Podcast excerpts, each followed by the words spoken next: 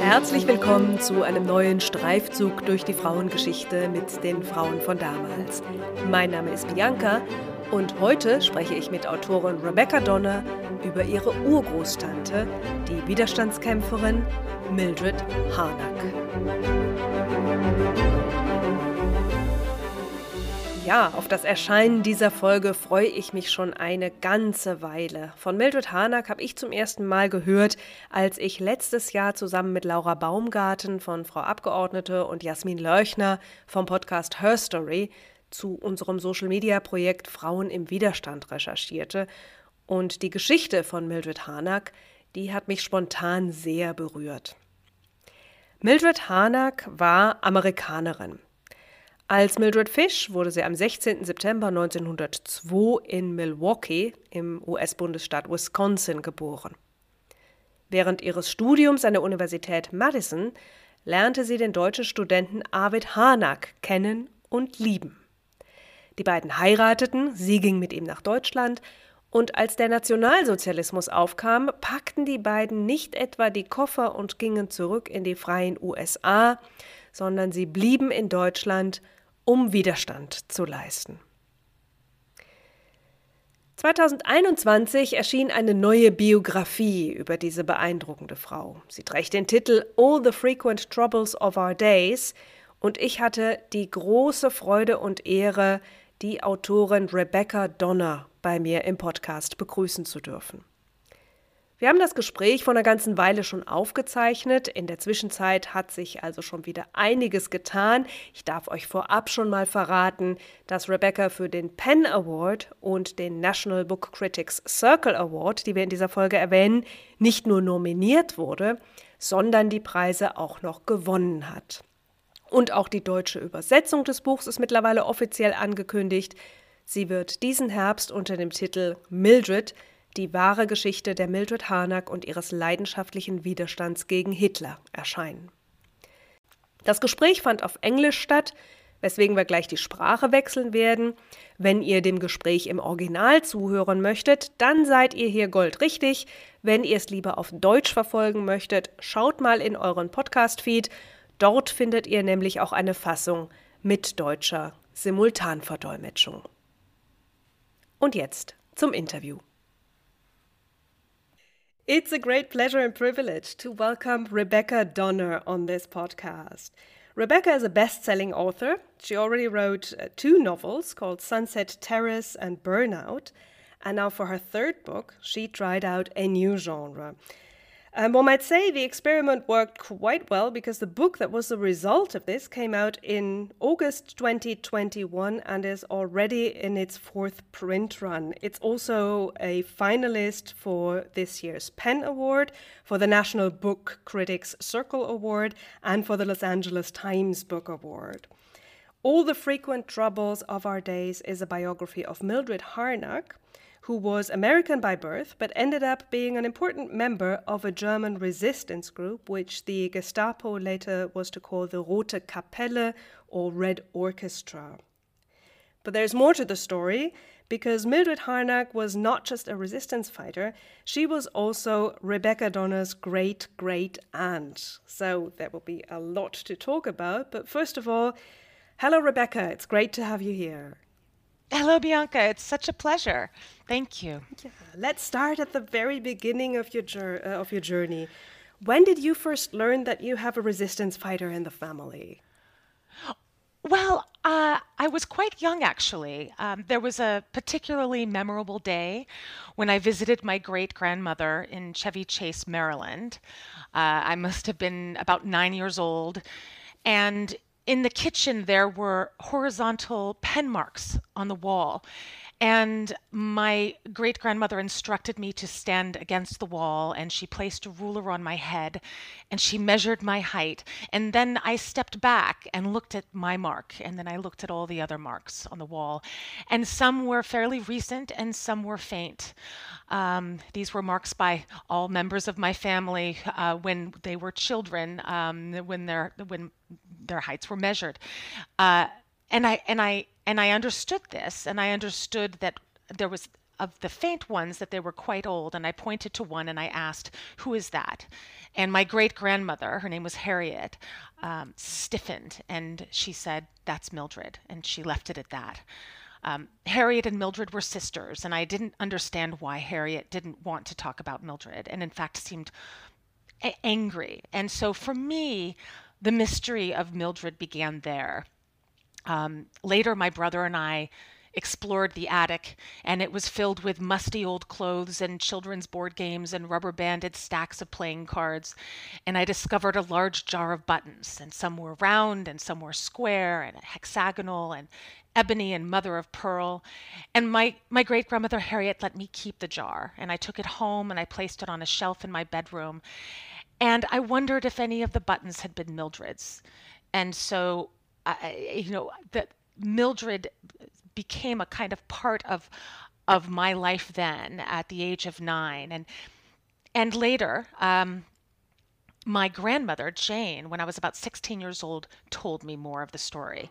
Uh, and i understood why um, Harriet was furious at Mildred, um, and I understood why she was furious at, uh, at about the war and uh, furious in general of just about the fact that her um, her sister had been executed by guillotine on mm. Hitler's direct order, and. Uh, and so um, it was a. I, I understood it to be a complicated story. And at the age of 16, my, my grandmother Jane gave me a bundle of Mildred's letters. Um, that, these were letters that Mildred mm-hmm. had written to her mother um, when her mother was in the United States in Milwaukee, Wisconsin.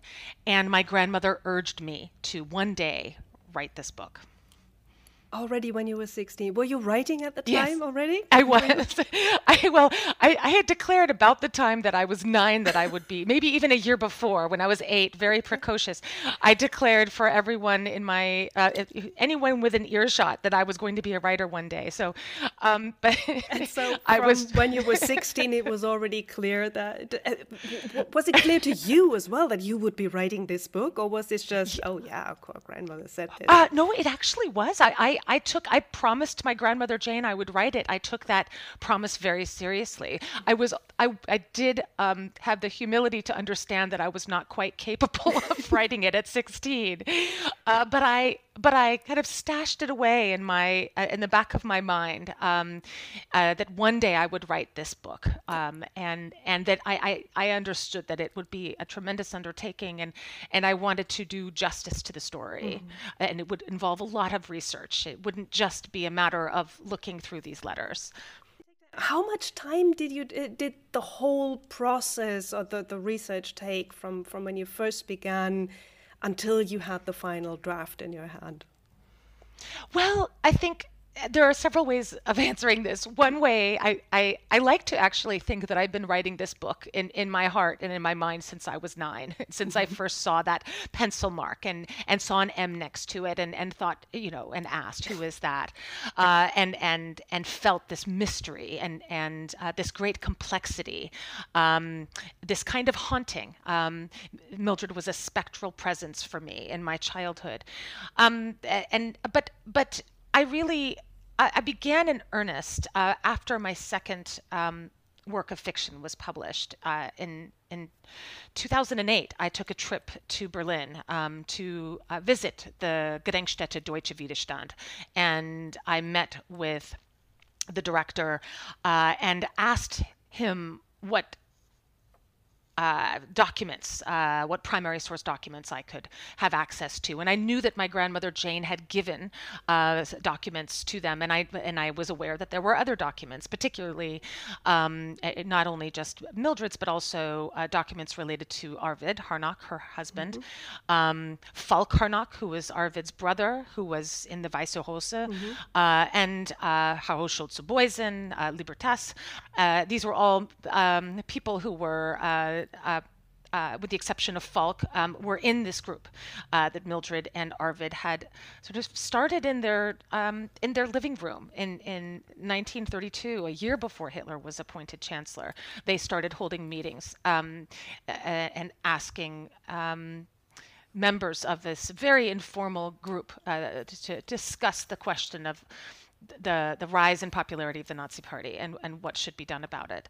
Uh, but uh, you know, I I and and so I, I began sort of going through uh, some of the research uh, then, but then I put the book aside to write uh, a third work of fiction, and uh, and and and sort of had it in the background still, but thought I'm not quite ready to write this book. Uh, and and I was aware as I just started my uh, sort of preliminary research that I needed to research outside of Germany as well, and I wanted to access um, intelligence files um, in the U.S. Uh, and and also in in Russia, um, Soviet era uh, files, and and of course nearly all of them. I mean, you, you know, the, for a minute in the early 1990s, they were available to historians, and then uh, and and then uh, you know the locks um, were put on the on the files again, and um, but I but I was aware that that some historians had written who had access to those files, um, NKVD files, GRU files, uh, had written about um, them. And so I wanted to uh, really explore in a very comprehensive, rigorous way, uh, you know, what was really known about this group, not just about Mildred, but but other members of the group, and I wanted to puncture myths and correct errors. I was aware, even, um, you know, when I began my preliminary research, that that there were a lot of myths uh, that were sort of swirling around Mildred, mm-hmm. and um, and there were stories that had never been told about some of the members of the group, uh, and um, and th- chiefly women in the group. I mean, the focus tends to be on Arvid Harnack and Harold Schulze-Boysen. And so I I knew in 2008 that that it would be a much bigger story, a much more comprehensive uh, look at at this group. Um, and I wasn't quite sure what narrative strategy I would employ. I was still working in fiction.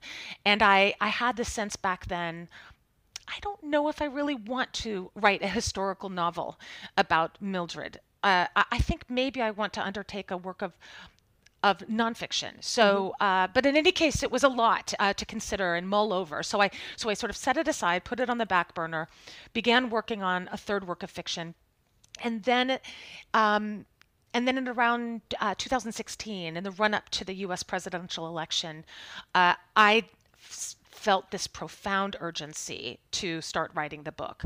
And I felt that resistance was uh, was in the zeitgeist um, a bit in the United States with um, with Trump running for president, mm-hmm. and and and I, I, began to feel uh, that it was important for people. Um, to understand in the U.S. Uh, what uh, more about this story. Um, and um, and of course, not just in the U.S., but I was thinking in particular um, at that moment um, about Americans uh, who uh, remained oblivious that there was an American woman who had risked and lost her life uh, fighting a fascist dictator. And so then I began the book in earnest, mm-hmm. and uh, and then I. Um, I, I conducted archival research um, in Germany, in the United States. Um, I, I, I, went to London, um, and, uh, and, and then I worked with a, a, a historian based in Moscow as well. Mm-hmm. And I um, and then I went into my family archives and and found um, documents and letters that had never uh, been seen before. And so then this started the story started taking shape. Um, and then it was published. My book was published in August of 2022. So that was a very oh, long-winded oh, way of saying it took a long yeah. time. oh, I'm sorry. No, I, am wrong. 2021. it was. It's not even been published yet. Um, I was I was lost at the moment too. I said, "Oh, I said this wrong." no, no, no. That was my my my mistake. It's been a swirl of years, many years, and I, somehow I I'm one year uh, uh, behind now in my accounting. But no, 2000, August 2021. I think what I what I was what my brain was trying to remind me was that there will be a German translation in 2022. Um, uh, Kanon Verlag is uh, uh, uh, publishing um, the German translation of my book uh, to commemorate uh, on um, Mildred's 120th birthday. So it would it's it's on the occasion of her birthday. So uh, great news! So the book September will be 16th. it will be available to a German audience, to a German language Yes. audience as well. It is already available in That's right. English, but, uh, but Yes. in Germany. So, but, there uh, will be a, will- a, be a German a big, robust German translation. Uh, yes, um, in September 2022. Um, yeah, how did you overcome the language um, difficulties? Because I mean, you, you said you you uh, did research in Germany, in uh, the U.S. Yes. You uh, worked with Russian sources. I believe you also worked with sources in Czech language. I, I, I, yes, I, I, I was exhaustive in my research, and uh, I was aware that Mildred was nearly erased by history twice. Uh, you know, first by the Nazi regime, and then by members of her own family. My my great grandmother Harriet urged the family to burn all the letters and all of the photographs uh, belonging to Mildred. Uh, she she this was her way of trying to um, deal with her grief, and also uh, she was uh, worried about. Uh, this was a kind of through a Cold War lens. Uh, she was viewing Mildred, and she was the, the taint of communism was on Mildred, and I can speak a little bit more about that um, in our discussion. But uh, she was afraid that then her husband would lose his job at the um, in, in Washington D.C. if he were accused of being a communist, and if she, if she were accused of being a communist, and and so uh, for for these complicated reasons, she urged everybody to burn the letters but of course she did not know that that a bundle of letters was in the attic that her own mother had stashed there and so um, this is so I, I came to discover that i that I've been involved in this process of excavation while my great grandmother was engaged in the process of burying. And with this knowledge, you know, uh, yes, I thought I need to um, uh, conduct research in uh, and, and look at documents that are uh, you know in multiple languages. So I did not. I, my father was born in German in Wernigerode, but I he did not. He did not speak German in the household when I was growing up, um, and so uh, I I began taking you know learning German as as an adult, um, but I certainly had to work with translators because I had thousands and thousands and thousands of documents, and I'm not I'm I'm not not exaggerating. uh, well, I, I I took four trips um, to archives um, uh, in in Germany, um, there's there's an archive in Lüneburg, um, and these are where a lot of the um, legal documents are housed, um, having to do with uh, a post-war attempt to bring to justice um, the uh, the man Manfred Roeder, who was the chief prosecutor, Oh, who was responsible for um, one of the people responsible for Mildred's execution. Um, and uh, th- th- well, he uh, so there are thousands of documents um, pertaining to that. He he never faced justice, and he he was also almost indicted at Nuremberg, but. Um, but he was uh, prevented from uh, from being tried as a war criminal because the U.S. government recruited him as a as a um, as a source. U.S. intelligence recruited him and uh, prevented him from being tried as um, tried at Nuremberg. So, uh, but I, I feel like I'm getting a, a, a bit off off off the train of thought here. I can return to that um, because that's a very interesting Oh, we're going chapter to do that. and Yeah. yeah yeah and it also does uh, but in terms of what i'm talking about right now it it does also serve to remind us why this story has come to us in fragments because a lot of these documents have been destroyed um, and and because uh, and and because um, and buried. Uh, the U.S. government buried Mildred's file for decades um, because they recruited this this um, uh, this man Manfred Roeder. That there was a conflict of interest. Um, yeah, there, these and documents and were, they were classified and declassified and then classified again. Right? yes, that's right. That's right. And then declassified the the 1998. Um, uh, in 1998, they were declassified in the U.S. Um, uh, documents pertaining to Mildred Harnack and and members of her group, but they're still they're still being declassified to this day. Uh, um, not just documents pertaining to this, um, but it's all part of the um, Nazi War Crimes Disclosure Act. And and when I uh, wrote um, to uh, try to request um, some of these files, some of them are still redacted. They still have black marks all over them. Um, and then I would have to petition to have them removed. And in, in many cases they were, but in one case in particular, um, th- that request was denied. So there are still documents that we have not been able to view. Um, I think this has more to do with just bureaucracy, mm-hmm. uh, and and there's no big secret that's being kept. I don't think um, behind the, the, the black redaction, but it's uh, it's it's just a, a, yeah. a bureaucratic hiccup. Due uh, process uh, takes its time. it certainly does. Yes, but but I, so so yes. So and then um, uh, uh, but back to your question about um, the documents, and so I I worked with I did work with translators who helped me go through all of these documents. It's voluminous voluminous files, um, and um, and and the Moscow-based historian who I worked with was was invaluable at helping me access files in in Russian archives. Mm-hmm. Um, uh, so many again are under lock and key, but there were some that were sort of peripherally related uh, that really helped me tell the the larger story, including uh, one of my favorite discoveries um, was a, um, a it, it's a it's a report that uh, Stalin scrawled across, and so his handwriting is is is uh, is right on, uh, um, on on the first page of this report. And the report was basically a summation of the intelligence that Arvid Harnack, Mildred's husband, Harold Schulze-Boysen, um, had provided. Both of them were basically posing as loyal Nazis, uh, working within the um, uh, Hitler's ministries. Um, it, uh, Arvid was at the Ministry of Economics. Harold uh, was actually in the Luftwaffe, and they were stealing secrets and then giving them to um, to Hitler's enemies. And so they gave them to Stalin and uh, also Arvid and Mildred passed these secrets to the Americans for a period of time too, between 1939 mm-hmm. and 1941.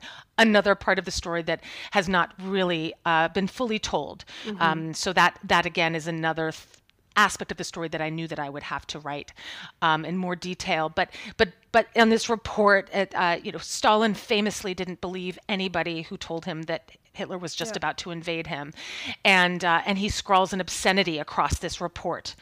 Um, and you know, again, this is this was this is a report that's that was uh, synthesizing six months of of intelligence that uh, Arvid and Harro uh, were passing yeah. to the to the Russians. W- that was going risking to cost their lives. Their lives. and they're going to cost their lives, and and and uh, and there were other sources as well who were also contributing to. Um, um, disclose uh, uh, these intelligence disclosures, uh, including my grandfather um, and and other sources who Arvid uh, was secretly in touch with. Hmm. Um, and and uh, so all of these people risked their lives. And, and what did Stalin do? Uh, he looked at the report and he scrawled something again, an obscenity which I won't repeat here, but you can you can read it in my book. and he basically refused to believe that Hitler was about to to invade him. And you know, several days later, um, he uh, he he indeed did uh, invade, um, and uh, um, well, we know we know the rest of that story. But uh, so so mm-hmm. this but is the, the, an example. Who really believed them, or who really got something out of the message, then were the Germans who intercepted the message, right? yes, but that exactly we'll, we'll exactly. we'll get to that later. yes, certainly. But yeah, but um, let's talk about the woman. I mean, who who was Mildred Harnack? You said she was from the Midwest. Um, the family is from yes. Wisconsin. And yes. Um, Yes. And um, yeah, we, we already know that uh, she grew up in, uh, or she was, uh, she grew up in. Did she grow up in the house where you were, where the measurements were taken, or? Well, that's a great question. That was she in her final year of high school. Uh, she she she lived there, and this was. Um, this was after she uh, she had spent up to that point uh, her entire life in Milwaukee, Wisconsin, um, in a shuffle of boarding houses. Uh, she grew up. Uh, she was the fourth and youngest child um, in a family that was uh, struggling financially. Um, her her father was a frequently unemployed insurance salesman slash butcher slash horse trader uh, who uh, frequently could not come up with the rent, and so they moved a lot of times. Um, the, her mother taught herself typing so that she could support the family when the father would disappear for weeks at a time. Um, and, uh, and, and her mother was also a suffragette. Um, she was deeply inspired by the progressive movement in Wisconsin, which was the first state to ratify the 19th Amendment in 1919 and grant women the right to vote. And so Mildred, I think, was very inspired by her mother. She saw a lot of strength in her mother. Her mother did, uh, had uh, only had a 10th grade education. Um, but Mildred decided that she wanted to go to college, and so she attended the. I'm getting ahead of myself again, but um, but she did uh, after the father died. Um, Mildred was just a teenager when um, and in high school when he died, he was found alone um, in a in a in a freezing cold barn, um, uh, and and and uh, and possibly a, a large quantities of alcohol were involved too. That's part of the family lore. But in any case, he he he died, uh, um, and Mildred's mother uh, moved uh, to her eldest daughter's house in Chevy Chase, Maryland, her eldest daughter, and, and moved Mildred there too. Uh, she needed a place to stay. And so that uh, was Harriet's um, house. Mm-hmm. And Harriet, H- Harriet is, was, was over a decade older than Mildred. So um, she had already married and she already um, was uh, beginning the process of having children, and uh, one of whom was my grandmother, Jane. So, so Mildred spent her senior year of high school in that house, and that's why her that's why uh, her her that mark was on the wall measuring her height. Mm-hmm. And did Harriet um, then also help her go to university? Uh, well, actually, Harriet had gone too. Uh, she she's a um, she she was part of the reason that Mildred was inspired to go uh, because Harriet, out of the blue, decided that she wanted to go to college. And so, uh, but she also uh, told the family that what she really wanted to do was meet a husband. Um, and, and she did. she married, and, and that's why she ended up marrying a lawyer and moving to Chevy Chase, Maryland. What's um, a good marriage she, market? yes, certainly. Yes. Um, uh, and so, um, uh, Mildred, that's right, because Mildred met her husband there as well, uh, Arvid.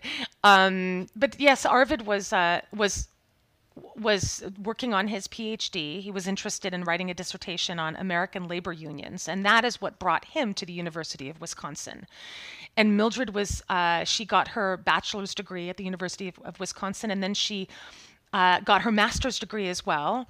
And um, and then a week after uh, she received her master's degree, she married Arvid Harnack.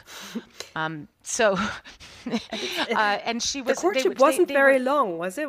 It wasn't. No, it wasn't. It and they wasn't. had met. Um, is it? Uh, the, the, the, I think the story goes that he walked into a classroom by mistake and just stayed. Yes. Because he was so impressed with her. That's correct. He thought that he was going to a lecture hall uh, to listen to um, a, a, very famous economist lecture, uh, and and instead he walked into a lecture hall with uh, an American literature graduate student, um, and uh, he was quite captivated by her. And after. Uh, and she was lecturing on American literature. And so he stayed, um, despite the fact that this was not the lecture he had intended to listen to. Uh, and then he approached the podium and and and apologized for his poor English and and and uh, complimented her and she she uh, informed him that she had no German whatsoever, um, and so uh, complimented him on his English, uh, which she said was far better than her German, and um, and then uh, proposed that they maybe give each other language lessons, and so uh, and that's how it began. Um, and he showed up. Uh, on her front door. She was renting a room in a house um, where a professor and his uh, family lived, and proposed that they go out for a, um, a canoe ride. Um, and uh, it was raining that day, uh, but but then by the time they got out to the lake, the sun broke through, and uh, she writes about this. So this is not just family lore, but she wrote about it, and um, and she uh, was very captivated by Arvid, but was just was still getting over her first heartbreak. Um, a uh, an anthropology major had broken her heart, um, and uh, several months uh, earlier, uh, many months earlier, and uh, but then by the end of the evening, she, as she you know after she said goodnight, um, she she decided that maybe she should give this this German um, young man a chance, and so uh, uh, they they fell swiftly in love, and and then after they married, it was a very modest ceremony. His family did, could not attend, um, and. Um, uh, and and they they were also very politically active during this time. So it's it's important to I think also, and I, I write about this in my book that that um, uh, you know, he, he believed in women's, he was a champion of women's rights and also of workers' rights. Um, shortly after their, their marriage, uh, which they had on her brother's, uh, her brother rented a patch of land on a, on a farm in Wisconsin. He was, he was quite poor.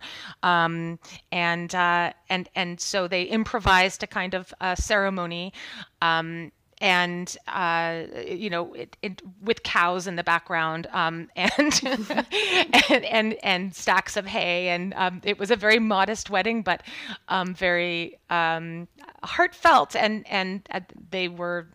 Uh, they were overjoyed. Um, but shortly after that wedding, they um, they hitchhiked to Colorado, where there was a uh, strike. Uh, coal miners were striking to protest poor working conditions and a low pay. And Mildred and Arvid joined uh, the strikers and um, and uh, even went to uh, the jail where some of them had been arrested.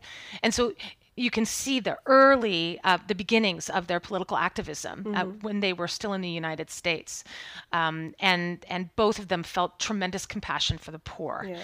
and so and we see this later uh, when they moved to Germany. Um, Arvid had to return uh, to finish his PhD, and Mildred enrolled in a PhD program and joined him in 1929, and and this is uh, this is now this is when the story of her involvement in the resistance begins. Yeah. in those early years um, really 19 uh, she starts taking um, she, she enrolls in a phd program at the university of gießen and she begins uh, lecturing at the university of, of, of berlin. Um, and and and she's lecturing about American novelists, but she's but they quickly become political these lectures, and um, and it, she gets uh, fired. Um, and then she begins teaching at uh, the Berliner Städtisches Abendgymnasium für Erwachsene.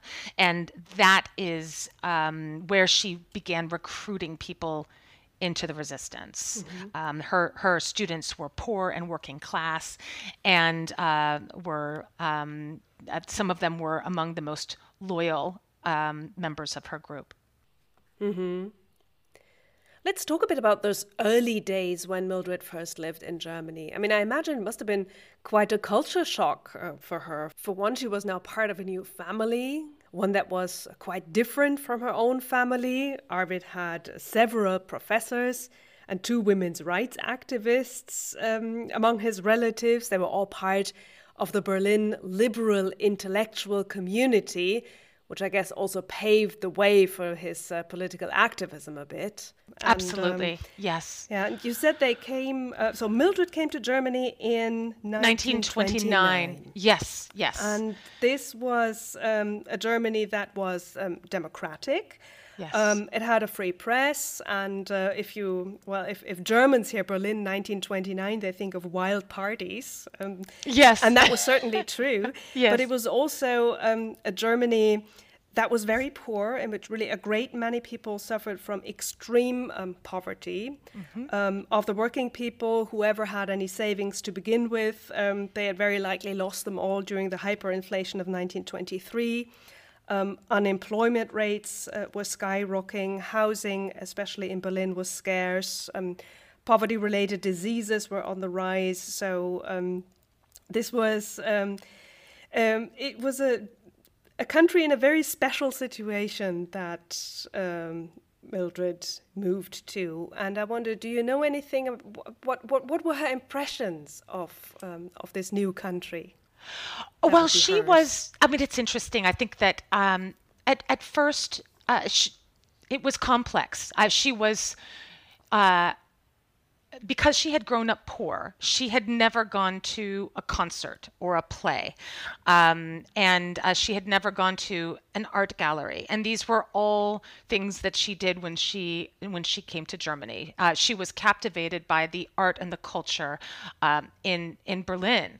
Um, she was astonished that you could get on the U-Bahn and see Germans reading books, uh, at, you know, classics and dime store novels and thick tomes on history and philosophy, and a broad range of newspapers from tabloids to uh, represent to pamphlets and that represented a spectrum of political opinions. There was this vibrancy that she was captivated by, and she wrote in her letters to her mother, those those letters that my grandmother gave me, about uh, basically waking up in the morning and she just she didn't stop until late at night. Eh, she was preparing for a lecture. She was attending a lecture. She was going um, to to plays and concerts and and um, and and lectures and um, uh, I, I, mean not just at, at her university but also um, around around Berlin. Um, there were uh, women's rights activists, and she writes about attending those lectures.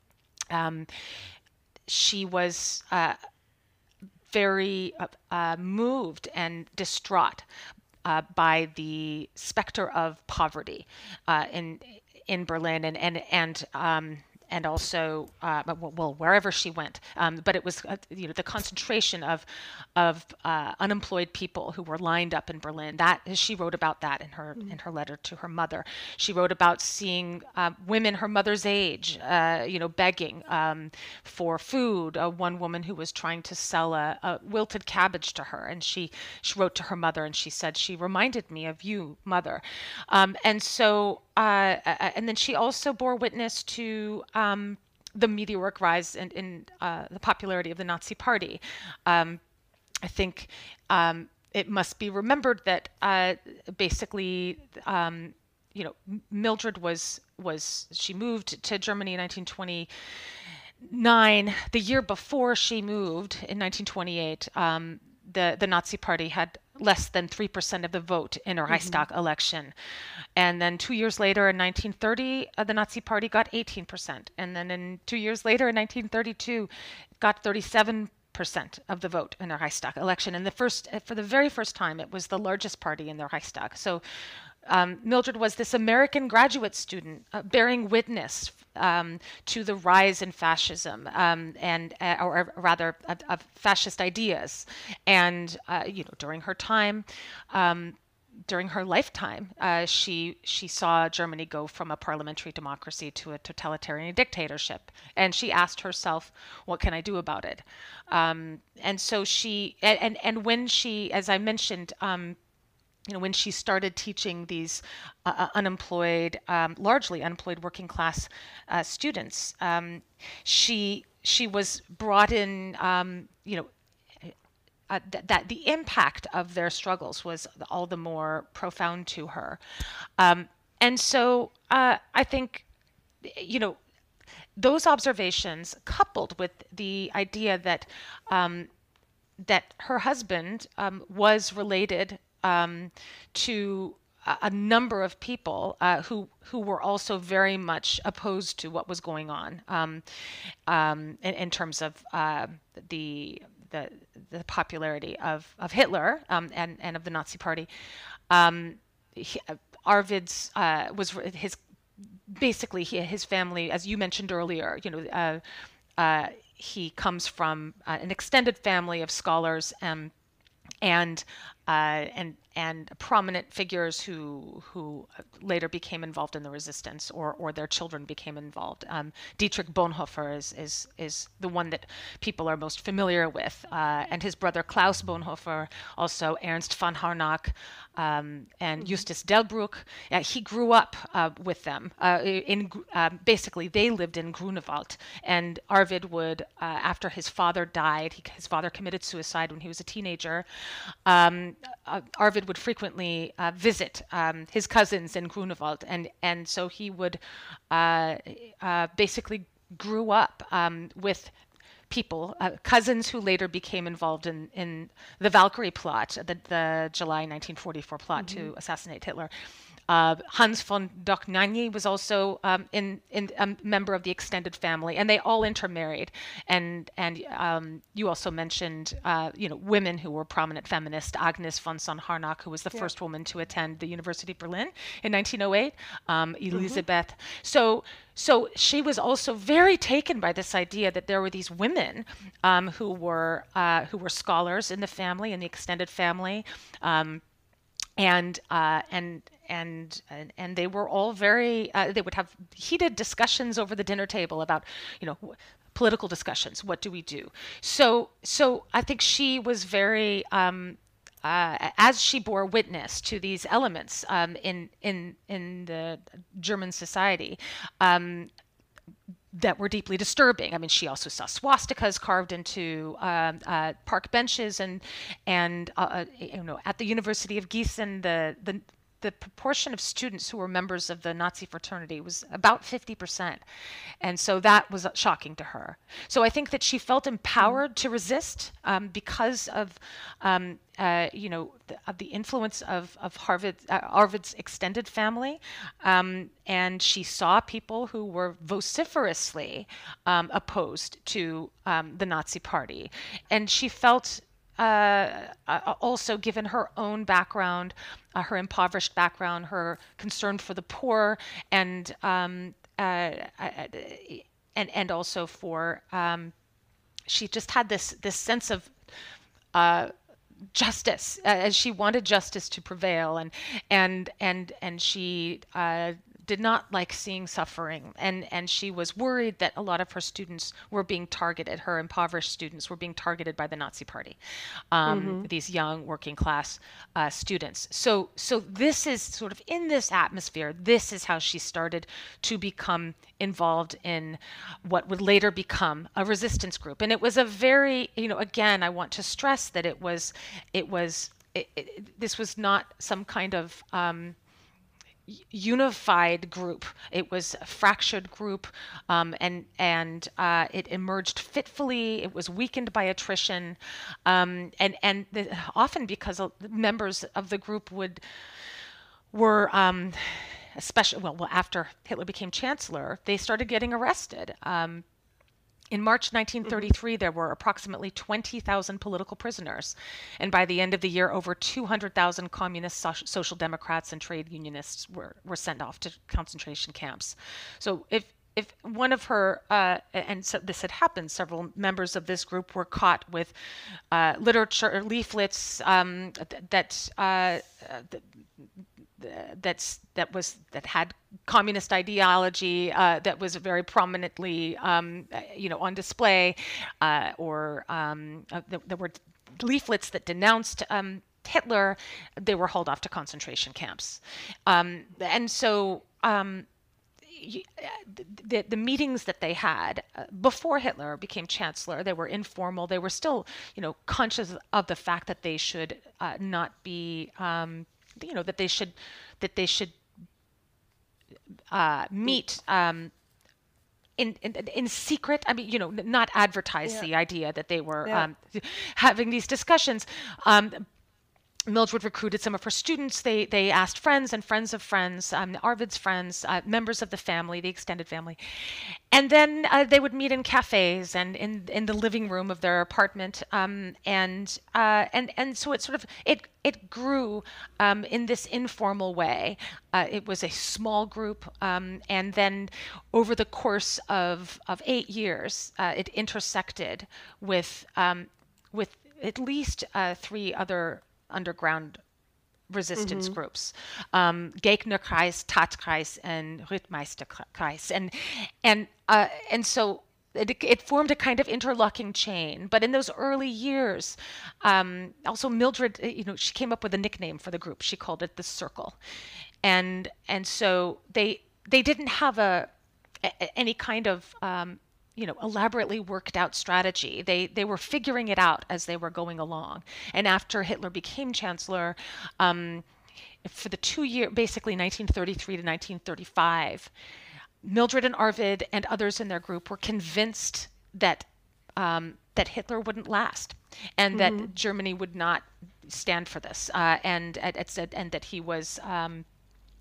an imbecile, and and, uh, and that you know somebody else would replace him, and, and I mean that that that it was impossible that he could remain um, in his position, um, and uh, by 1935, it became clear that he wasn't going away. Uh, you know, mm-hmm. and and so initially they were distributing leaflets that um, denounced uh, the regime um, and called for people to join the resistance. But but then uh, um, in 1935 they changed their tactics and they decided, you know.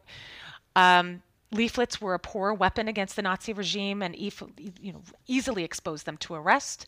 A number of members were arrested and sent off to concentration camps. And so the best way to defeat the Nazi regime was to form a resistance network that extended across Germany's borders. So they, they number one, they thought we have to make contacts with people in other countries and form a resistance network outside of Germany as well and, and have an alliance with others who could help. And at the same time, they would attempt to undermine the Nazi regime from within. So this is when Arvid in 1935 got a job at the Ministry of Economics which gave him access to classified documents about Hitler's operational strategies and later his military strategies.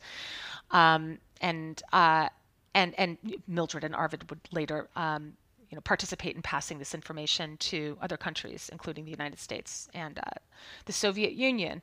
Um, so by 1940, there were approximately 60 Germans in the group, um, which continued to recruit new members as the Second World War progressed.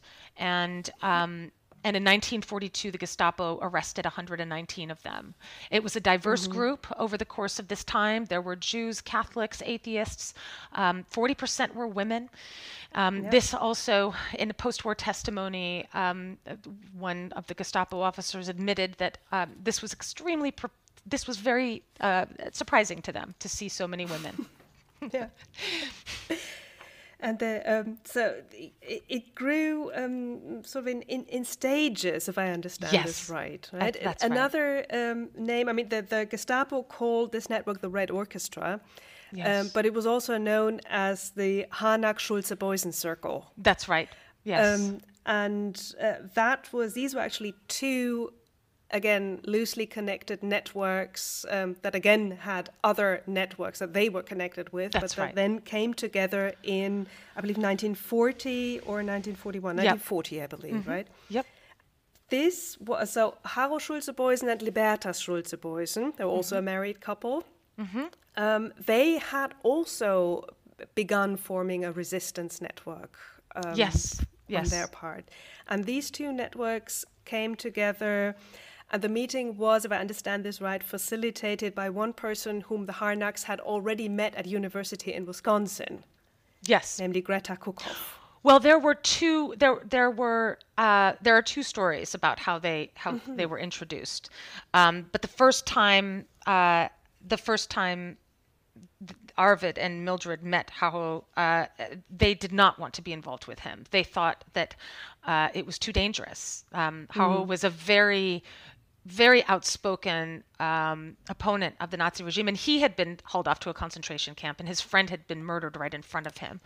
Um, he was uh, in, involved in um, publishing a, a, very left-wing um, publication, and so he he basically resolved to get revenge, um, and and so he Arvid was a more cautious person, and he was worried that, you know, teaming up with Harro would uh, would be the end of them all. Uh, that that they mm. would be all arrested at some point. Um, and uh, so initially, uh, he thought, well, um, we're going to, uh, you know, remain associated, um, but but not but not in any kind of uh, collaborative mm. way. But then, um, you know, as the war progressed, it became they Arvid and, and Mildred changed their minds. Uh, they they just they had reached a point of desperation, and um, and so then they they they sort of formalized that alliance, and and this was when Arvid and Harro began to um, you know participate as um, spies. And um, mm-hmm. really this is another aspect of the story of course that is has a lot of mythologies surrounding it. Um, and that uh, they were Soviet agents and um, and and their loyalty with was with Stalin and uh, and and uh, you know the, the, the truth is much more nuanced than that. I mean Arvid uh, was and and this is apparent in um, in memos um, that that uh, his control officer sent to Moscow Center. Um, Arvid was not a very cooperative um, spy, and he basically mm-hmm. told his his control officer. Um, uh, he was given a code name.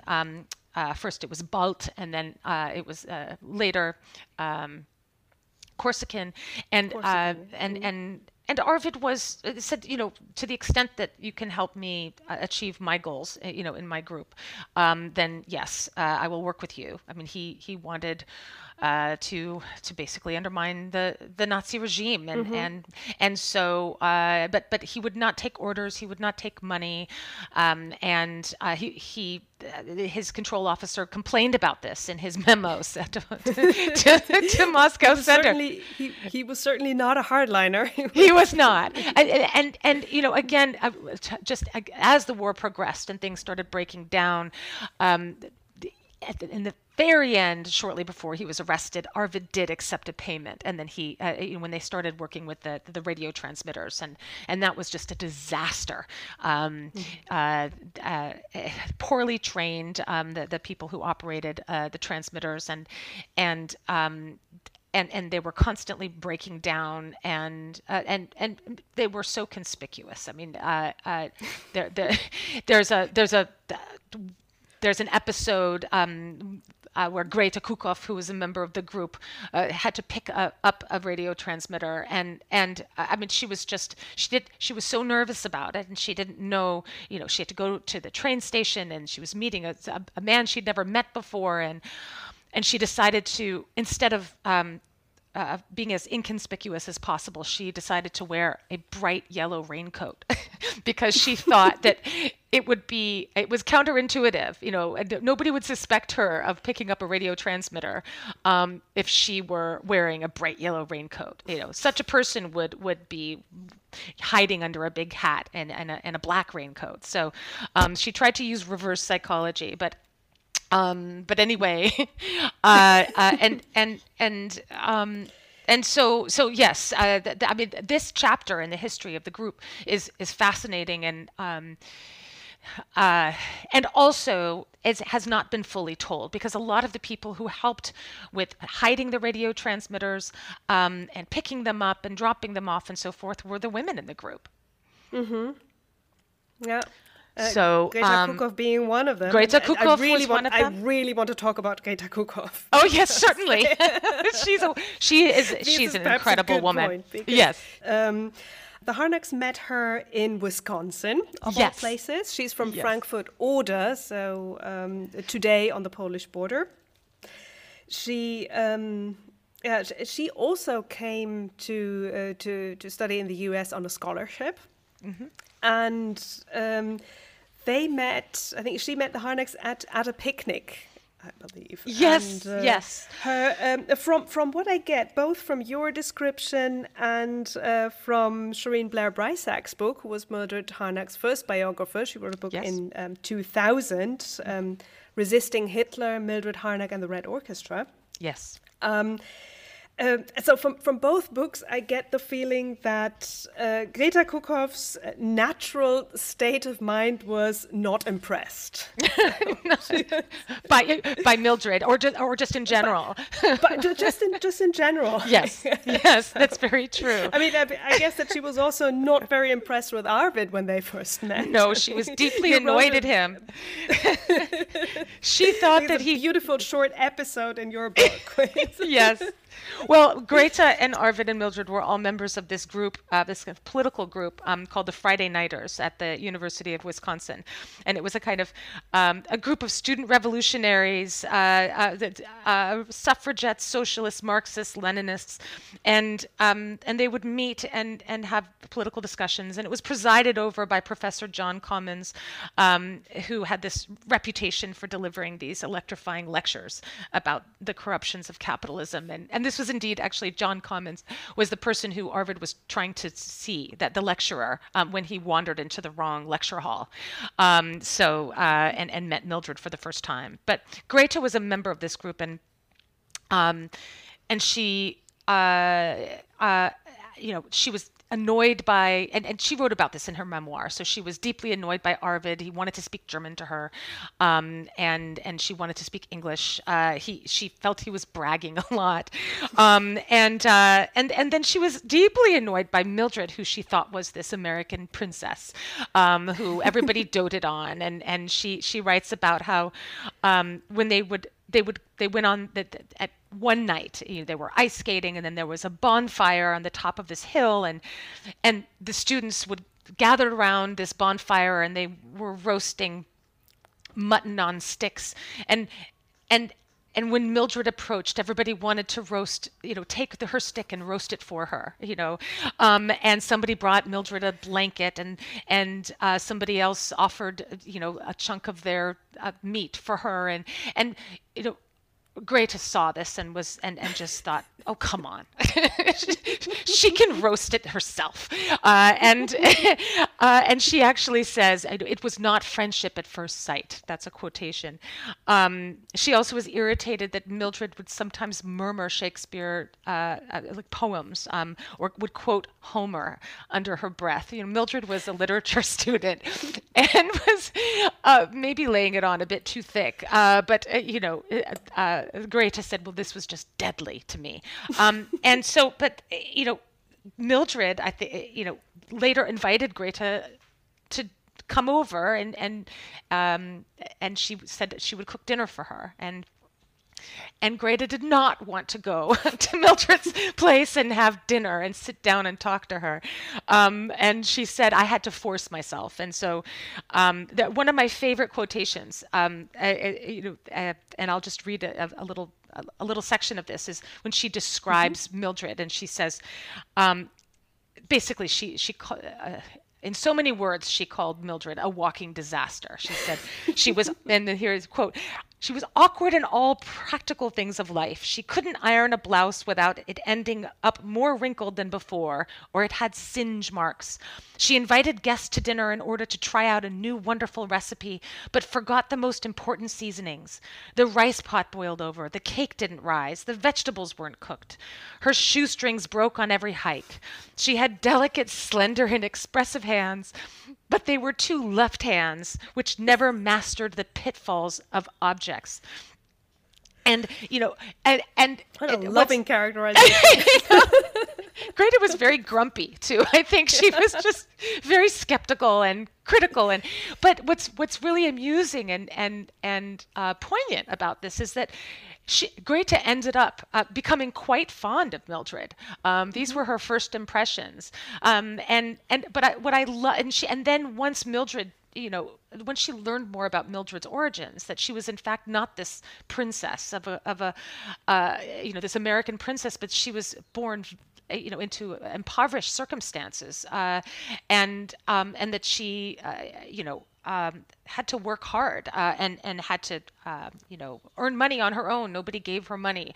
Uh, her she didn't have family writing checks to her, um, or, or, and and um, and and so she she support she was self-made you know she supported herself mm-hmm. and greta who also came from a working class background um, had a great deal of respect for this. And gradually, as she started to understand a little bit more about Mildred, that's when she started to see her mm-hmm. past uh, whatever kind of generalizations and, and biases she had about Mildred. And um, I think that what I love about uh, Greta Kuckhoff and, and uh, you know, sort of looking into her memories. Uh, uh, you know, she left behind a number of uh, documents, including a memoir. Mm-hmm. You know, uh, uh, uh, which include her her recollections. Also, she has some post-war testimonies, um, some of which were at the Lüneburg. Um, archive yeah. that I mentioned earlier. Because she was also one of the people who um, who were um, at the origin of the indictment yes, uh, of Manfred yes. Right? That's mm-hmm. exactly right. Yes, to try exactly. Mm-hmm. So so so this is how the story expands, uh, mm-hmm. uh, you know, and, and, and we get a more complete picture of, of who of the group, of Mildred and, and others in the group, um, based on these post-war testimonies, um, and of course Greta Kuckhoff and Gunther Weisenborn, uh, and and they, they were among i mean there were others but those um, they failed you know they they they tried uh, to get um, Manfred Roeder um, you know put in jail uh, mm-hmm. um, and and, it, it, and they were not successful um, and but I think uh, the the testimonies that they left behind were you know, instructive, and and what I like uh, about uh, so much one of the reasons that these kinds of um, documents are valuable is that Mildred is, and I go back to something I said earlier, that she sort of exists in a swirl of myths and, and misperceptions, and there is a tendency to put her up on a pedestal, um, and mm-hmm. to and to sort of uh, revere her as this. Um, you know, larger than life flawless person and nothing could be further from the truth. You know she's uh, she's a human being just like you uh, you are that as I am and and and um and uh, uh, in the effort to um to pay tribute to her um uh, she is um the the the complexities uh, of, of Mildred's character are lost. One thing that, and and so you know, um, uh, right when they were arrested, um, Egmont Zechlin was a historian, and he he and his wife Anneliese uh, witnessed um, mm-hmm. uh, Mildred and Arvid getting arrested, and I can speak about this a little bit later. But but mm-hmm. this is we have a document, you know, an article that he wrote after the war, um, and in detail. Um, uh, talking about what the, you know what the scene looked like what the people said to each other what this gestapo officer said what his wife said what arvid said. Uh, it's uh, this is a historian but he writes it almost like a novel with dialogue. And and right before mildred joins them you know uh, and and uh, basically uh, you know, in the last few moments of her freedom, he describes her going up to um, a table where there's a, a, vase of flowers, and she sort of straightens the vase, and and and he describes this. He doesn't really pay attention to her at all uh, in in terms of his account um, of, of this episode. He pays much more attention to, I should say, to, to Arvid. Um, that's sort of where the, the, the lens is focused on the man in the room. But mm-hmm. when he mm-hmm. writes about Mildred, uh, you know, it's clear that he, he's focusing on her uh, uh, capacities. He uh, for creating beauty, you know, and and and there's some idea that she's, you know, smoothing the tablecloth wrinkles out, or you know, that here she is looking at this flower, um, the, the, the this um, bouquet of flowers that Arvid had picked for her the night before. Um, but he has a lot of um, assumptions about the kind of woman she is, or the kind of housekeeper she is, or the, the kind of person who would look at the flowers. And and and he actually, there's a there's a way in which he tries to conjecture about what she's thinking. And and it's it's a very um, it it's I, I, find it very instructive because he, it's mm-hmm. indicative of the kind of historical inaccuracies that persist um, about Mildred. Grete Kuckhoff writes about Mildred as this sort of stumbling, bumbling young woman who, who couldn't iron anything without leaving singe marks, you know, who couldn't who couldn't cook anything without burning it. And that's a much more realistic picture of who Mildred was. She wasn't this mm-hmm. object of perfection who who um, did everything perfectly. Uh, and, and I would venture to, to guess that the last thing Mildred was thinking about moments before she um, joined uh, the Gestapo officers um, in, in, in, in their uh, vehicle to go back down to Gestapo headquarters in Berlin, the last thing she was thinking about was being a good housewife or a, good housekeeper. to leave the place. to leave the place looking pretty like with it. a pretty flower. exactly.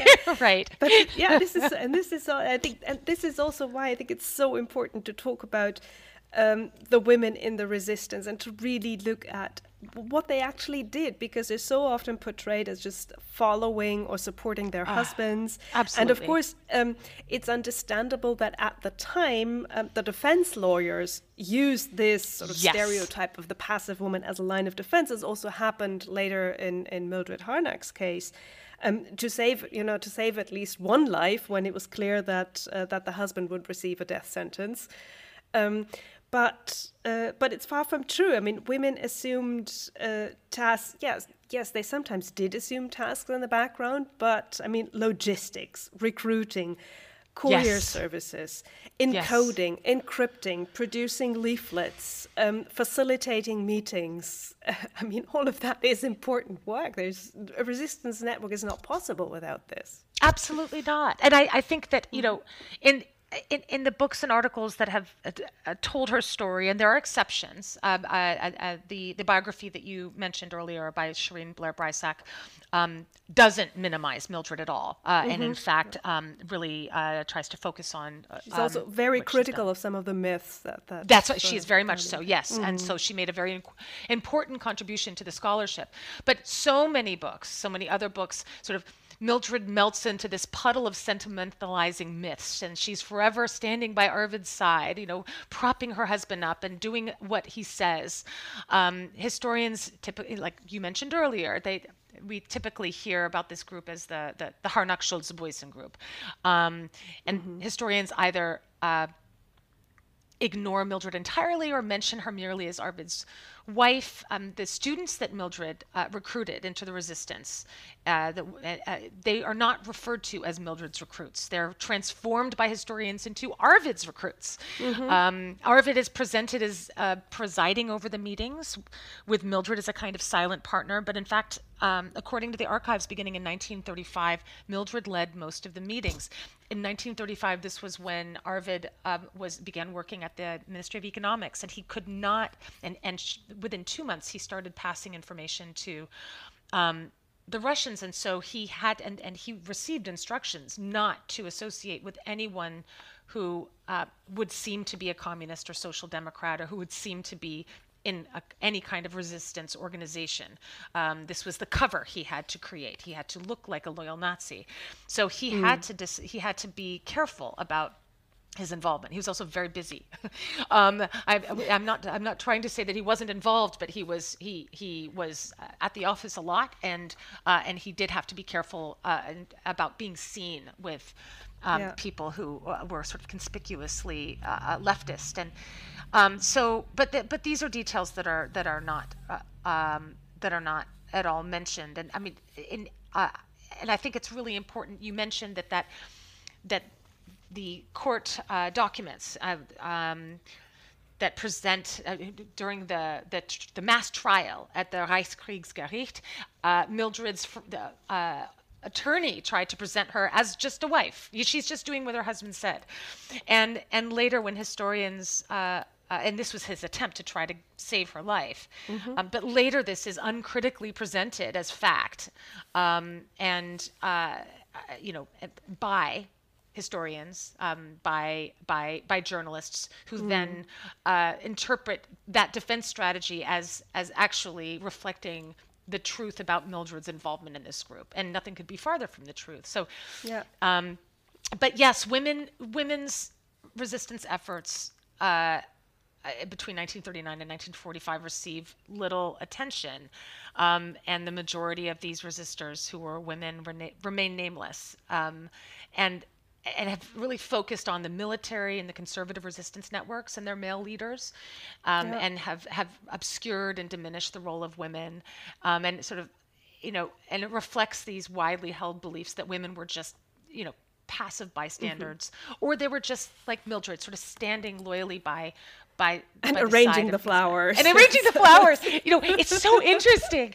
There's there's this post-war document that I found in, in U.S. intelligence files, and and there's uh, and it really it's perfectly reflects this this point of view. Um, uh, th- that was not just in Germany, but you know, you know, here they, they have, and it was a list of the members of the Rote Kapelle, and and there's the the um, there's a in several columns. The first column is the name, and the second column is the you know the date of uh, of uh, or rather the first column is the the name, and then the second column is their uh, is their profession and then there's another column with the date of execution. Well, next to all the men's names, the profession is, you know, attorney, uh, a, a doctor, writer, uh, and it's and so forth. Next to the women's names, the profession is wife, wife, wife, wife, wife, wife. and you know, what else could a woman possibly aspire to be? exactly. And these some of these were professional women, including Mildred. She was she was Exactly, yeah. she taught she you know she got her PhD eventually, and she was a professor. And but no, she's wife. She's I mean, wife. obviously, women were forced out of the labor market um, under the Nazis because there was this strong, you know, um, discrimination of, of Doppelverdiener, of, of dual Oh, earners yes, or the dual earners, yeah. And um, um, but yeah, the, I mean, as you said, um, and uh, in all the recent biographies, also I believe in Norman Ohler's book on Harro and Libertas Schulze-Boysen, you can read that uh, of the Red Orchestra, 40% were women. Yeah. And not all of them were wives. For example, um, Zofia Poznanska, in, who was a Polish Jew, in um, she was in Belgium, and she encoded uh, most of the messages, or many of the messages. Um, and she and Mm-hmm, Yes. uh, Rita Arnould, who was um, living in the same apartment as she at the time, um, they were the first ones who were actually being arrested because somehow I think the Abwehr located the radio that was in Brussels. Yes, And uh, she was, um, so Zofia Poznanska, um, she actually committed suicide in prison um, and did not give away the code. yeah, Because had she given away the code, the messages that the Nazis had already intercepted would have been decoded much earlier. And, and that's also one of the things, I mean, the, I think the thing that actually led to the uncovering and to these mass arrests and trials was a blunder committed by Moscow yes. That's right. It because was an egregious they error. basically sent out their entire address book in one Yes. um, in, in one message. Uh, it was a message. Um, well, there had been well some radio silence for some reason or other. Yes, there had been that's some, uh, right. hiccups in the communication. So Yes. Moscow was trying to re-establish contact with the network. Yes. And um, whoever wrote this message, I don't know what they were thinking, but uh, there were full names. There Yes, were not code names, real names. That's right. Yes. Brilliant. I think it was Elisabeth Schumacher was in there, and I believe I don't know it was either Harro or Libertas Schulze Boysen were, Yes. were mentioned by name with their street address, and then other um, first names And Arvid not the code as- names as well, Arvid, yes. Yeah. Yep. And uh, yeah, and then of course it, it took the uh, the Abwehr about a year to decode the message. But That's once correct. they'd broken the code, they had it. They they had everything, and it took it, in a matter of days. Yes. Hundreds of people were arrested. Is it true? Hundreds right. of people? Oh well, yeah. Eventually, uh, uh, eventually it was Eventually, 119. Yeah. Um, uh, I, I, they, the arrests came in stages because what happened in the first stage, uh, you know, they, be, they began the interrogations, and um, and when Mildred was arrested and Arvid was arrested, Harro was arrested, Libertas was arrested, and um, and then and and others, and they were thrown into Gestapo, um, the basement prison of Gestapo headquarters, Was and they were September interrogated. 1942. Yes, that's correct. Greta was was arrested, and um, and some members refused to name other members, and some members did name other members. Libertas was one of the people who did name other members, um, and which resulted in the arrest of. Uh, un, um, many people, uh, and and that was a betrayal that is often not written about because just like th- there are these tendencies to try to put Mildred up on a pedestal and not mention flaws. Um, uh, the same goes for, for Libertas, and so the fact that she, trying to save her own skin, did whisper the names of many people, including Hans and Hilda Coppi, um, who were uh, then rounded up. Hilda uh, was pregnant, quite pregnant, with her son Hans Coppi, um, also named Hans uh, Jr. And um, and so, uh, but anyway, this was this was the the procedure. And as people would name other names, then then more arrests were made. Um, so- Libertas Schulze Boysen, she was um, actually, she gave most of the names not during a formal interrogation or during an interrogation, if I understand it correctly, but um, she had a female prison warden who sort of managed to get her confidence. Well, yeah. So, well, the, the, the and there was a there was a typist, and, and this was a, a, the, the woman who was typing the the the transcripts of the interrogations, and she, um, and, and she, uh, uh, essentially yes, that the story is told in, in, in several different ways. Um, uh, but but you know, Libertas wrote to her mother and said, "I was betrayed. I can't believe that that uh, this woman would uh, earn my confidence and then betray me." Um, and uh, uh, but it was Mm, She thought she was speaking to somebody who was also critical and who would not give away. Yes, but she's her. right. Yes, um, that's what Mm. she claimed. Um, But then she she also, uh, I mean, she's she's she's in the interrogation room, and she's uh, and and and this woman. Um, was the one who was typing these things up and she would basically tell her the names and then the typist would go upstairs and and and give the names to to her bosses um Mm-hmm. Yeah. it, it it was rather naive for libertas to think that yes, that one, by one might think that this would happen. uh, yeah, I, I just I I'm actually uh, you know we will never know for sure exactly what Libertas was going on in her mind. We can't read her mind, but it's it seems quite um, naive to think that by listing um, I mean she she gave dozens of names up. Um, and- and that by telling somebody else who was presumably possibly uh, presenting herself, yes, as her friend.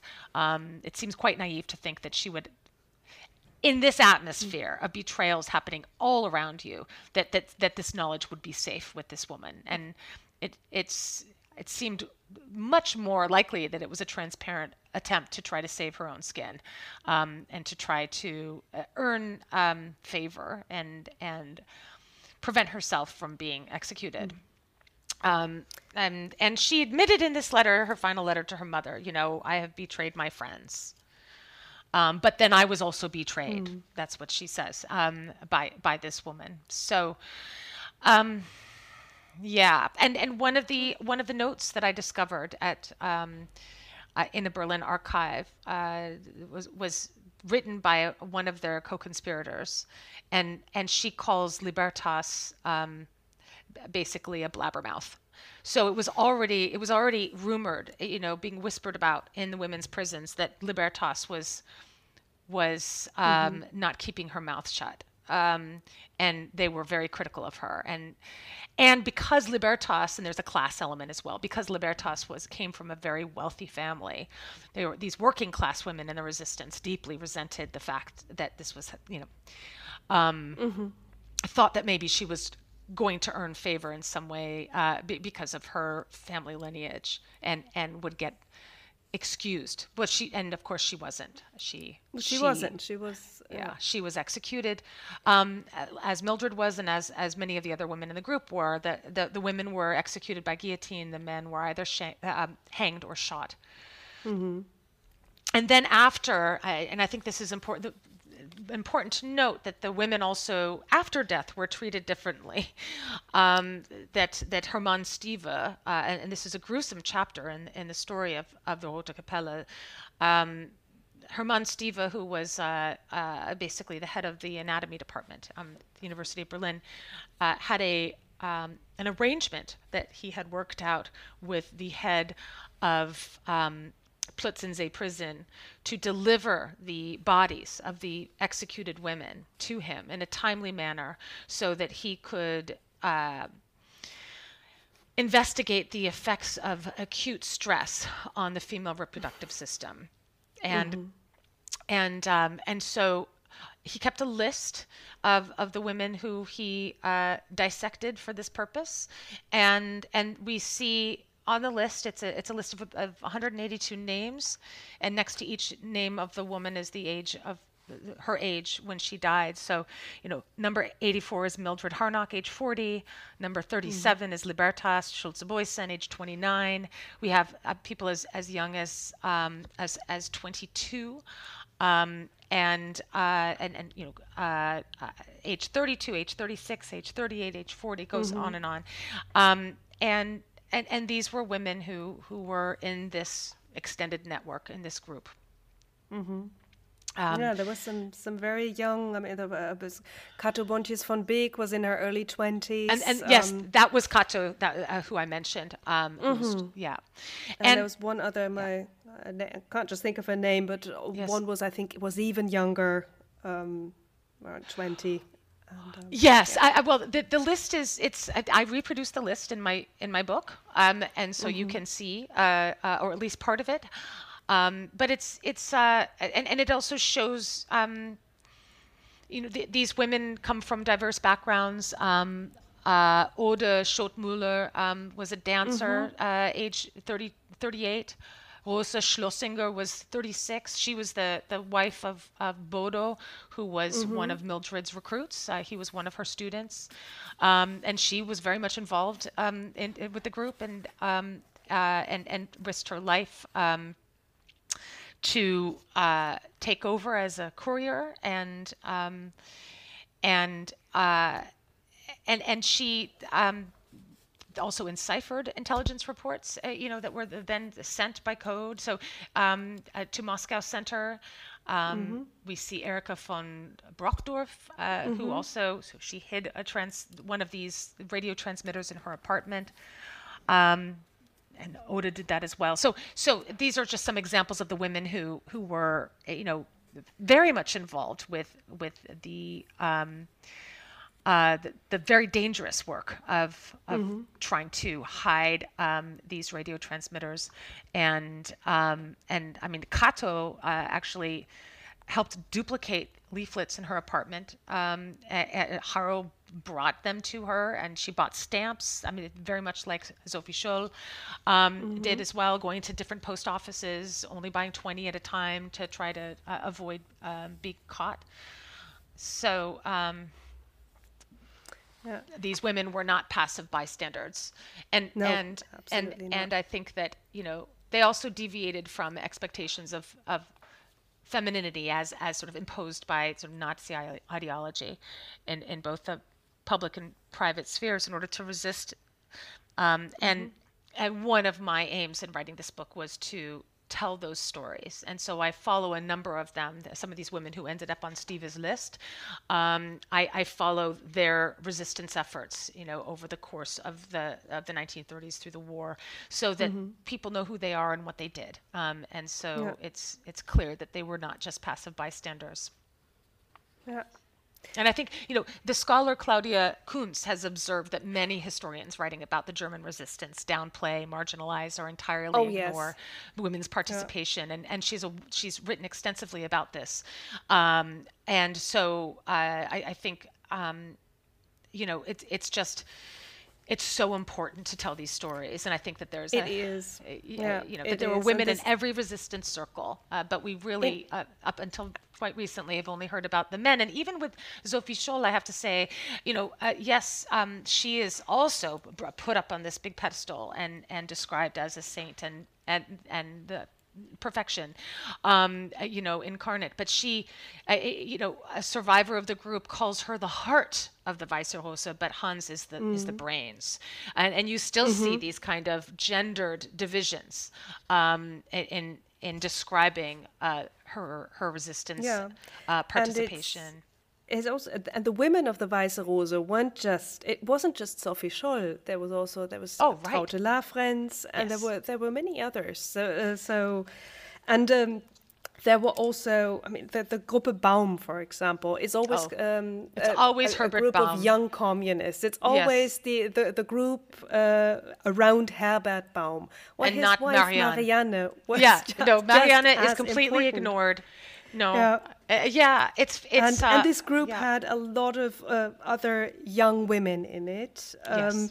There were um, individuals who resisted. There was um, um, a married couple in Berlin Wedding, a working class couple, Otto and Elise Hampel. They wrote Yes. hundreds of postcards together and Yes. uh, were also um, arrested and then um, executed. There um, was um, one story that I found particularly moving was that of Marianne Cohn, who was also a young uh, Jewish woman who had emigrated with her parents first to Spain, then to France, and who was a, a member of a Zionist um, youth movement and helped uh, evacuate Jewish children. Yes, yes, and she had accompanied a group of children. They got arrested, and she somehow managed to, to get the children freed.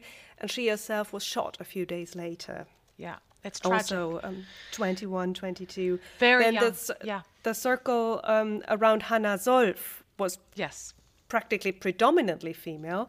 I mean, Hannah Solf was the, the widow of a diplomat, um, and she she hosted. Um, I hesitate to call them tea parties, tea afternoons. Yes, that that, that where, where Uh, tea we- party seems a bit.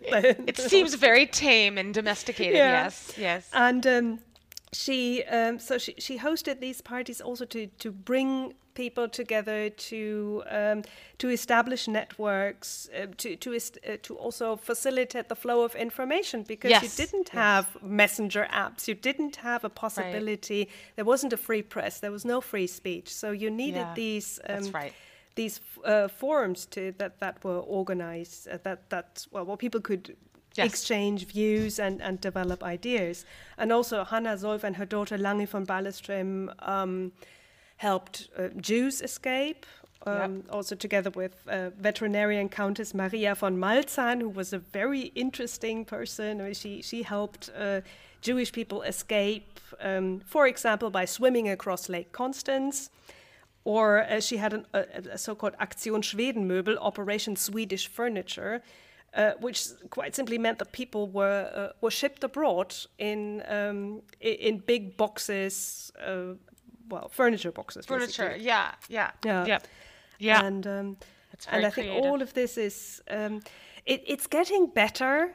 Um, I think that over the past ten years, something has changed, I think but there's so, still too. there's there's there's so much still There's to so do. much. Absolutely, Mm-hmm. absolutely.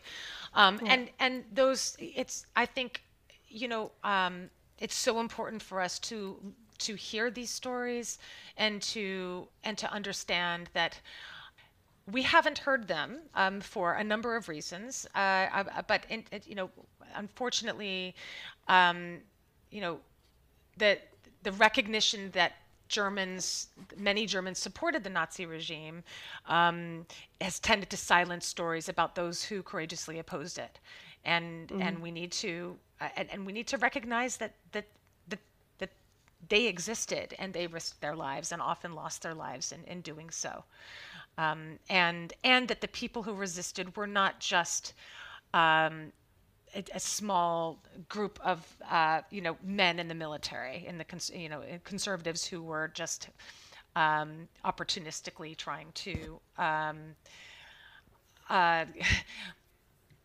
involve themselves in a plot to kill Hitler because they they saw that that Germany was was losing the war, um, and that's a very simplistic uh, and and inaccurate um, characterization of the German resistance. Uh, it was just it Yeah, was, and, it was and it's, much it's probably yeah. yeah, from a Oh, political yeah. pro- perspective, it's probably understandable how these were uh, the first ones who were talked about. Yes, absolutely. Um, because it, it sometimes seems that, um, for example, women in the resistance, but also a Jewish resistance, um, Yes. leftist resistance, especially communist resistance, all of this is, um, well, I'm talking about the West at least, it wasn't, uh, it didn't fit into the picture. No, definitely Um, not. Definitely not. Whereas in, in the GDR, you had sort of the, it was a bit the opposite. You had uh, people being sort of appropriated as communist heroes That's right. um, yes. who weren't staunch communists, like Arvid and Mildred Harnack. Right. Mm-hmm. Yes, that's right. Well, people uh, definitely um, appropriated um, th- them, their stories for their own purposes, and and I think that. And, but in particular, the Cold War played a, a big part, uh, uh, uh, played a prominent role in in the kind of um, distortions, you know, on both sides. So so yes, the um, I think you know, the, the, and and the American government's uh, recognition of Mildred Harnack's involvement in the underground German resistance was was skewed. Uh, um, the, the, the U.S. Army's counterintelligence corps, as early as 1946, uh, an officer who was evaluating Mildred's case concluded that her execution by guillotine was justified.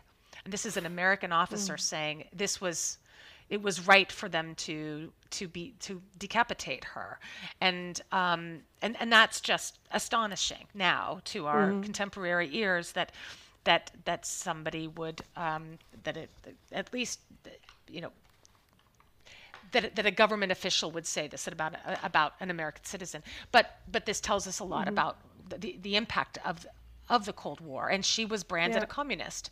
Um, the New York Times published an article in 1947 uh, about Mildred uh, and her execution, and it contains at least eight errors. But the most prominently, I mean, and there's the the the, the idea that, that she's part of this vast communist conspiracy is also eh, you know, the implication um, is is made, and and in countless other. Um, I mean, it began in with the New York Times and a couple other papers, but then that idea took hold, um, and and also that that Arvid was a leader and that Mildred was his wife. Um, mm-hmm. So these are you know that was typical of the time, but those are those those are errors that persist to this day, and and so. Um, and it's interesting, uh, just just again getting back to um, the point I had made about the um, the U.S intelligence recruiting uh, Manfred Roeder. You know that British intelligence mm. also mm-hmm. recruited Nazis who were involved in the arrest, torture, and execution of Mildred Harnack, and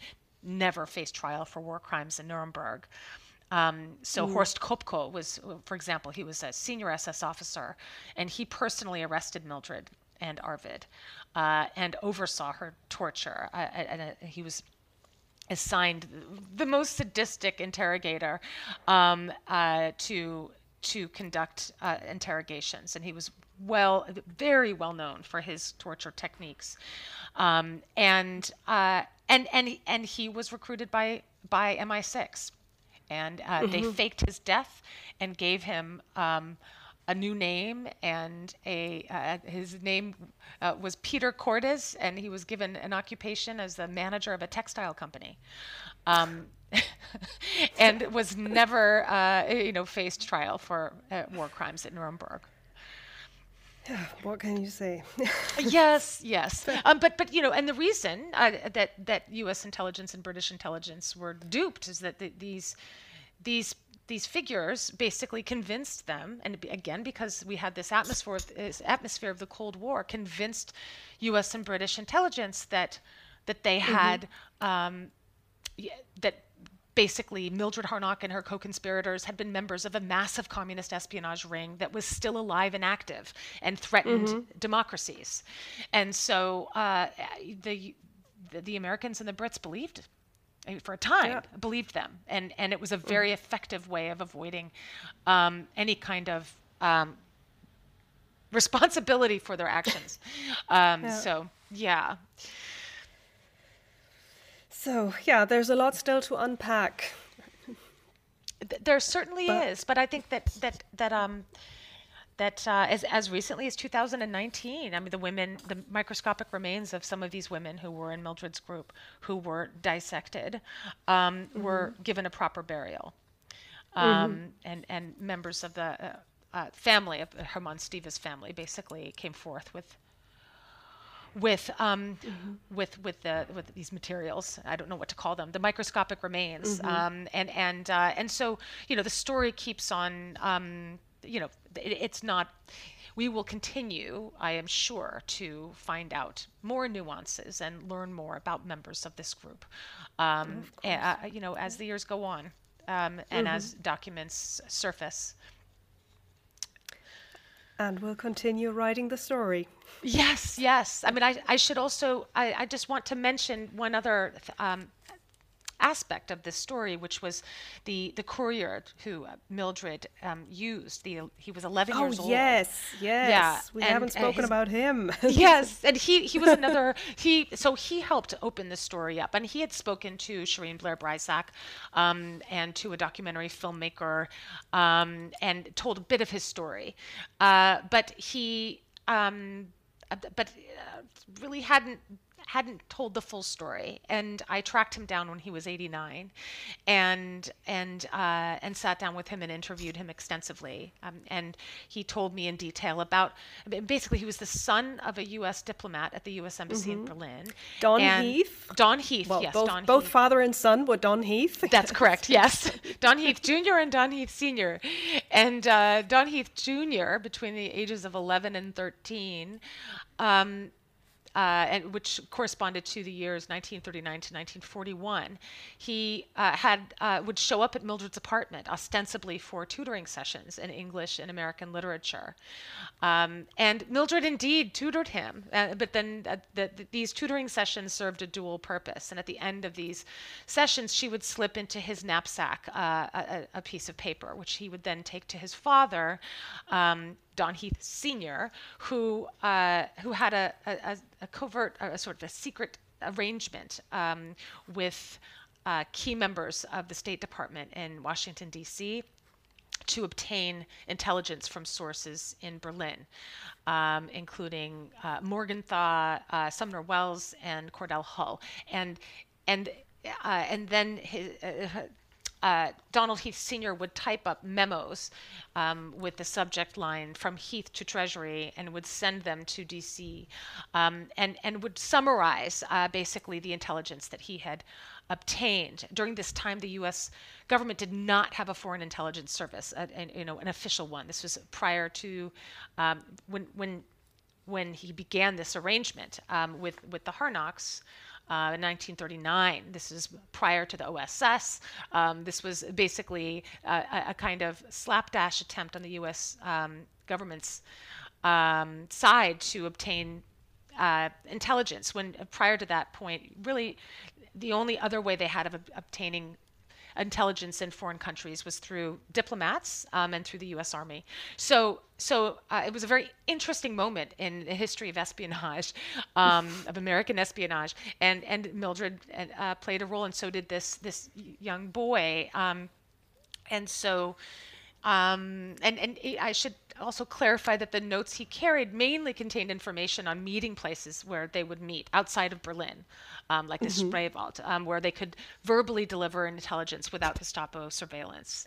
Um, did he actually know or understand what was in the notes, or did he never see the? Uh, no, he didn't. He just knew that it was important information uh, that, mm-hmm. that his father wanted. He did, and that he uh, should always take a different route home. yes, always take it. That's exactly right. And and uh, and and and he changed his. He would get off at different um, stops on on the U-Bahn and the S-Bahn, and he would uh, sometimes he would check the reflections in in um, the store windows to make sure somebody wasn't following him. This is what he mm-hmm. said his mm-hmm. father taught him to do. Sometimes he would go all the way up to the top of the American church and look down to see if anyone was following him. Mean, you can imagine that this little boy was almost at the center of his own spy novel.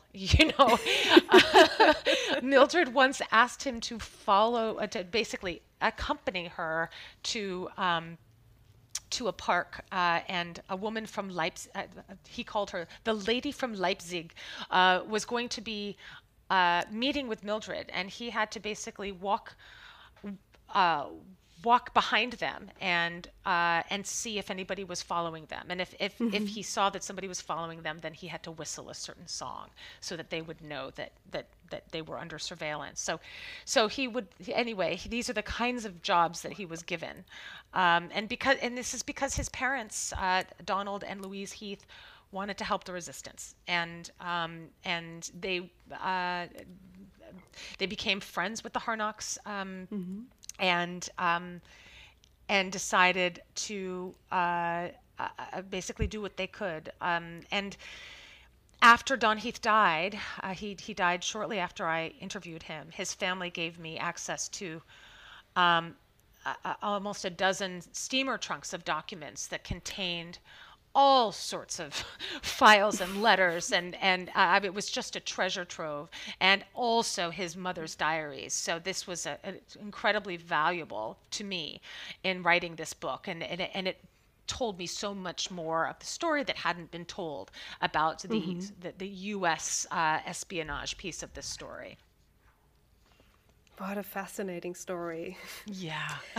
Rebecca, thank you so much for taking so much time to talk to me. Um, you must oh, be so incredibly busy at this moment with three award nominations and translations coming out. Um, I know there's a translation into Hebrew. Will there be more? Do you know that? Yes, there will be. Um, so, but we're still, uh, you know, these these deals are still being made, you know. Um, mm-hmm. uh, but uh, there will be a Polish translation. Um, uh, we we recently had a a publisher in Spain has, has, is going to be translating the book, um, and uh, I told you about the the, the German translation.